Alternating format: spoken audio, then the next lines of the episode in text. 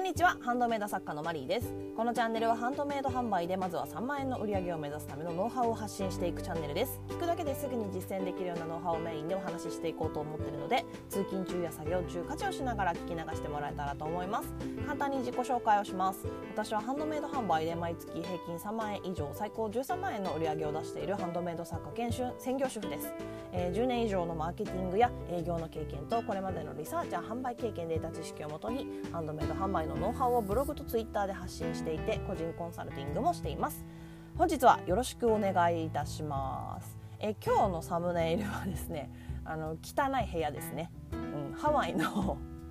えー、ともうね毎回ここってくらい使ってるワイキキバニアンっていうね、えー、コンドミニアムとホテル棟もあるんですけどの部屋の中の写真です。まあ散らかってるんですけど もうそのまま載せちゃえと思ってね。あの我が家はですね Airbnb とかであの民泊を利用するんですよね。なのでホテルみたいにねこう清掃が入らないのでもうほんと散らかしたら散らかしっぱなし自分で片付けない限りはもうそのままですっていう感じでね。これ多分ねもうね帰国日の前の日とかじゃなかったかなって思うんですけど。でもね本当にね、あのー、コスパがいいんですよ。あの1泊1人数千円みたいな感じになるんですよ。あのもちろんね人数にもよるんですけどあのめっちゃ安くなるし広いしっていうね。あの部屋にはねこうタオルとか調味料とかシャンプーとかね結構ちゃんと置いてあるので使う使わないは別としてもまあ使う使える人はあの荷物少なくねハワイにこう気気軽あの身軽に行けるっていうんですかね。であとねやっぱね料理がねオーブンとかあるのでレンジとかねもう全部ある大体ライスクッカーあの炊飯器とかもあるんですよねなのであのプラスホテルも広いしあの選ぶ部屋にもよるんですけどやっぱねこれ子連れにもね民泊っていうのはもう特におすすめできますね。とはいええー、うちはね結構長く行くんですよ毎回。で今日もねそのお話をしていくんですけど、えー、と今日はですねあの質問箱にいただいたご質問へのご回答に合わせて長期でショップを休暇する時にどうしてるのかっていうねそんなお話をしてみようと思います、えー、まずはご質問の方を読ませていただきますね、えー、マリーさんこんにちは、えー、ハンドメイドと関係ないお話で恐縮なのですがハワイに行く時は2週間くらい行くとおっしゃっていましたが旦那さんもご一緒なのでしょうか？マリーさんスタイルでホテルではない長期期間はいいなと思いましたがお盆か年末年始でも夫は2週間も取れなさそうです、えー、米印コロナ収束収束していければの話です。ということでですねありがとうございます、えー、これはですね前にねライブ配信の時にもしかしたらちょっとね回答したような気もするんですけどもう一度ねきちんとご回答します、えー、うちはですねあの旦那をね置いていきます。っていうね。これ本当にねあの周りのねこうママ友っていうんですかそういう人たちに言うとねドン引きされるんですけどあのー、まずですね2週間とか3週間とかっていうのは私と子供と祖父母は必ずいるんですよ。でその間に弟が来る。私のね弟が来る。で弟が帰ったら次旦那が来るみたいな。で旦那が帰ったら今度私のあのなんだろうもう家族ぐるみで仲良しくしてる友達が来るみたいな。あのねシェアしてるっていうのかな。あの本当に現地集合現地解散みたいなね。そういう感じで滞在してるんですよ毎回。で、えー、もちろんねこれって本気でね気が合う友達とか 家族でしかできないことではあるんですけどあの来れる人が来れる時にあのベッド空いてる時にどうぞみたいなね。あのそのスタイルの泊まり方ってね日本であんまりね馴染みがないと思うんですけど海外だと結構あるあるかな。私あのバックパッカーみたいなことしてた時も結構あってね。そういうの全然平気というか。うんなんですけど別に何て言うのかな。一緒に行って一緒に帰ってこなくてもいいよねっていう。で私のね主人もねそういうタイプの、まあ、一人行動が好きっていうタイプの人なので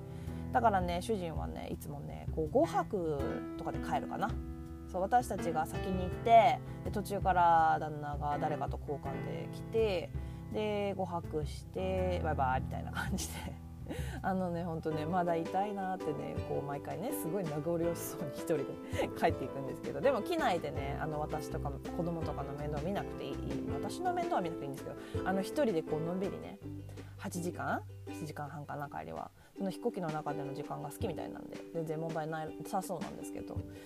ということでですねあの私は今はねあの今はね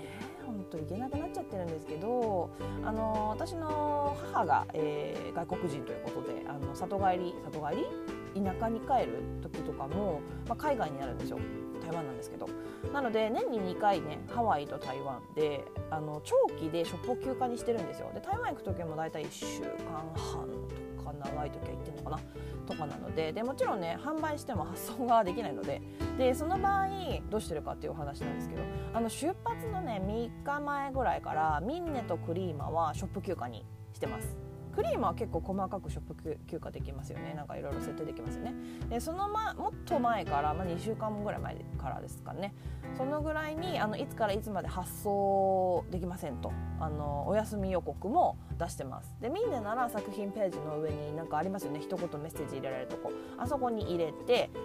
えーと、クリーマはプロフの一番上に記載してます。あの目立つところにねで出発3日前に休暇にして出発までの期間私は受注販売が多いのでねその3日の間に作って発送してしまうという。3日うん3日かな？2日3日うんそのぐらい。で、えーと、メルカリの場合はあの名前を変えちゃうんでしょあのショップの名前？な何でしたっけ？あの名前ありますよね。あれをあのいつからいつまで発送できないさんになるんですよ。さすがにねそこを見ない人いないのであこの人発送できないんだってわ分かるじゃないですか。だからもうその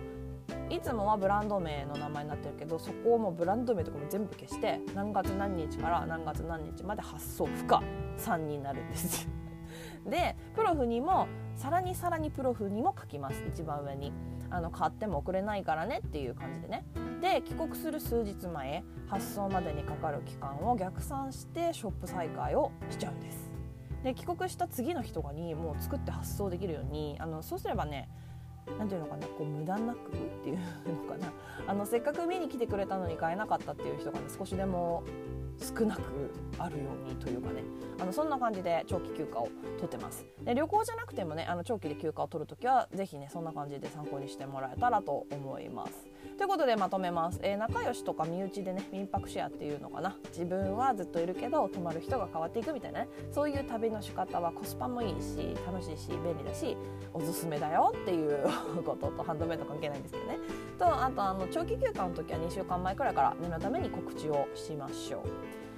今ねあんまり売れてないから告知なんかしなくていいかとか思っ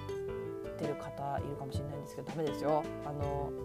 分かんないじゃんだって。あの買おうかなどうしようかなって。迷ってる人いるかもしれない。お気に入りに入れてなくてもね。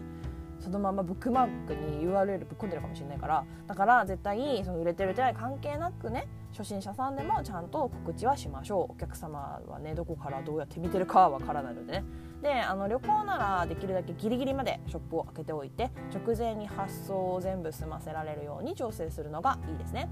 で休暇が終わる前に発送期間に合わせてショップの再開をしておくとお客様のロスというかねそれがないのでおすすめです。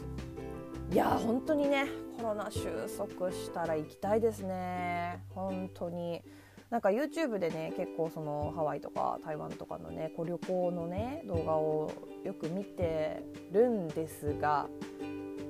なんかね見てもいけないから最近あんま見もういつ行けるんだかも分かんないし 行きたいなってなるだけなのでねほんとね早くね行けるようになることを願祈りましょう。ということで、えー、今日はここまでになります。どんなご質問にもお答えしていきますので Twitter の質問箱とかあとスタンド FM っていうね媒体のレターっていう機能からでも大丈夫なのでお気軽にご質問を送ってもらえたらと思います。ハンドメイドとね関係ないあの旅行の話とかも全然あの聞いて今行けないからね。そんなあれなんですけど もし気になることあったら聞いてください。これからも、えー、月に3万円を売り上げるためのハンドメイド販売ノウハウをより詳しく発信していこうと思っているのでもしまだ聞いてみたいなと思っていただけましたらフォローやいいねをしてもらえると励みになります。以上お聴きいただきありがとうございました。ではまた次回お会いしましょう。さようなら。